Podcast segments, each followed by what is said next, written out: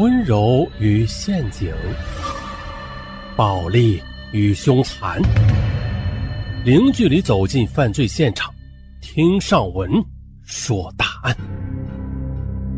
本节目由喜马拉雅独家播出。本期答案说的是狡猾的焚尸者，说的是二零零三年十二月十九日清晨，河南省焦作市修武县的警方接到报案，说是在距离县城不到十公里的马庄村，就发现了一具被大火焚烧过的尸体。焚尸现场位于一条通往马庄村的小路的西侧，受害人。是仰卧在路旁的排水渠底部。由于是经过大火的焚烧，尸体已经是变成焦黑一团，身体的大部分组织已经碳化，根本就无法辨认。不过呀，通过受害人佩戴的首饰以及衣服碎片，技术人员对死者的身份进行了初步鉴定。死者为女性，身高在一米六八左右。在距离尸体不到五米的位置，侦查员又发现了一只完整的黑色女士挎包，包内装有一串钥匙，因此警方推断，这死者呀是出门时遇害的。他包里有钥匙，但是这里边却没有身份证和现金，这一点不合理。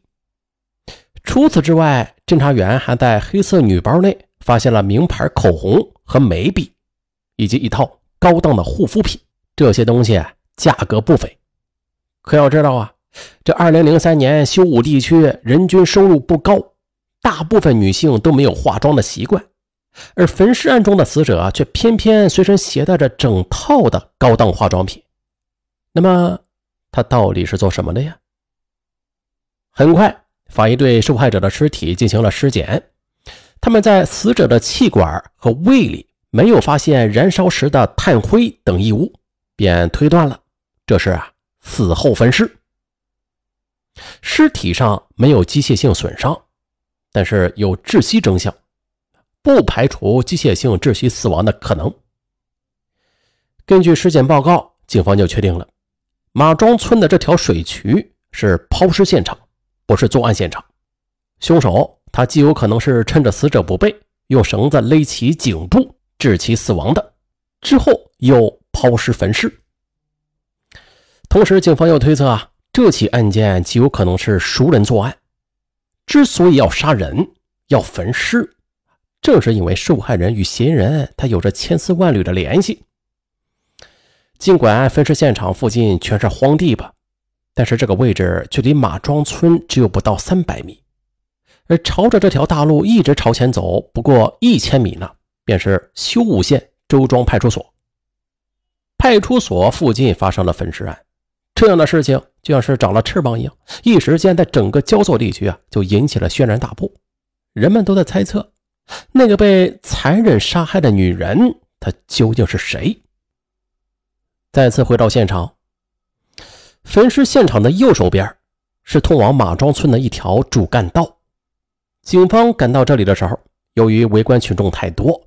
啊，现场到处都是车轮的痕迹和脚印也就是说啊，这现场已经被破坏掉了。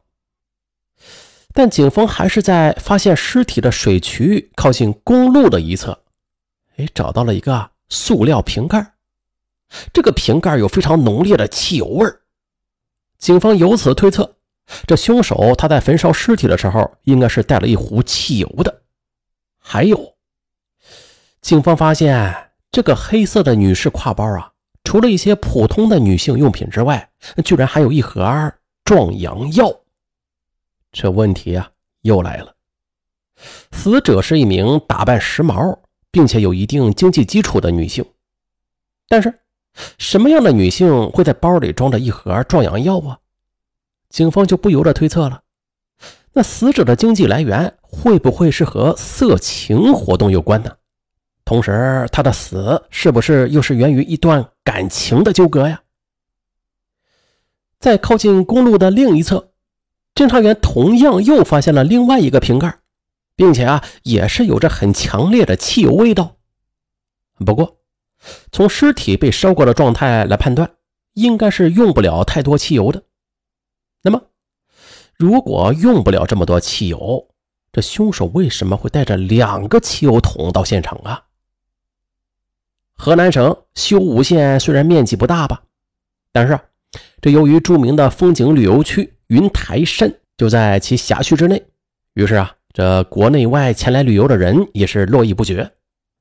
而与修武县邻近的是河南省西北部重镇焦作，而作为河南省西北部的重镇，常住人口当时是超过了三百万，而且还有相当数量的流动人口，其中有很多人呢。都是单枪匹马的外出打工。如果死者就是其中一个的话，那无疑啊会给调查工作增加很大的难度。这由于死者打扮时髦，消费层次又较高，还随身携带着一盒壮阳药，啊，很有可能是娱乐场所的工作人员。所以，警方就集中对修武和焦作两地的娱乐场所展开了排查，查看有没有近期失踪啊。或者无故没有来上班的人员。随后，经过两天的排查，警方掌握了一条重要的线索。有人反映啊，说焦作的一家 KTV 有一个叫卢梅的人失踪了。经对比，这身高体态和死者很相似。卢梅，贵州人，三十岁，失踪前是在焦作的一个 KTV 做领班，人不仅是打扮的时髦，而且善于交际。身边啊有不少的追求者，也就在发现尸体的五天前，他的同居男友贾四报案说这卢梅啊失踪了。而他在听说这马庄村有焚尸案发生之后，贾四就一口咬定这受害人就是自己的女友卢梅，并且他直接把矛头指向了一个叫做李广发的男人。警方就试图寻找李广发去了解情况，却发现。早在卢梅失踪之前，李广发就神秘的失踪了。那么，为什么卢梅的男友贾四就一口咬定受害人就是自己的女友啊？他又是如何知道李广发就是凶手的呀？还有，这李广发他又去了哪儿？贾四是这么说的：说自己和女友卢梅关系一直很好。几个月前，李广发突然出现。并且疯狂的去追求卢梅，尽管卢梅一直在拒绝吧，但是李广发却一直在纠缠他，所以李广发可能是因爱生恨，对卢梅痛下杀手。但是警方经过调查之后，却并不像贾四所说，这李广发是焦作的一名园艺工人，那是非常的胆小怕事儿，并不像是能够做出杀人焚尸事情的人。并且有一名知情人说了，说这李广发呀和卢梅早就住在一起了，并且准备结婚呢，所以李广发他没有杀害卢梅的动机，反而是贾四，他最近和卢梅的关系啊特别紧张，两个人因为李广发的事情多次的发生了争吵。这一个女人，俩男人，一段纠缠不清的三角恋，在这当中。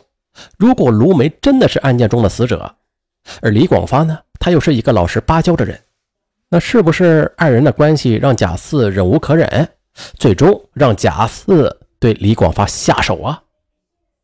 贾四用卢梅的手机约李广发出来见面，然后将其杀死。但是这件事情却没有想到啊，让卢梅发现了，并且还威胁说要报警。贾四干脆就一不做二不休，将女友卢梅也给活活的勒死。那么真相真的会是这样吗？这呀还得找到证据。于是啊，警方对贾四就进行了重点排查，但是结果却出乎所有人的预料。贾四在案发当天在外地送货呢，他没有作案时间。接着，为了查明真相。负责调查这条线索的警察，一方面是抓紧调查李广发的去向，另一方面与贵州警方又取得了联系，希望能够联系到卢梅的家人。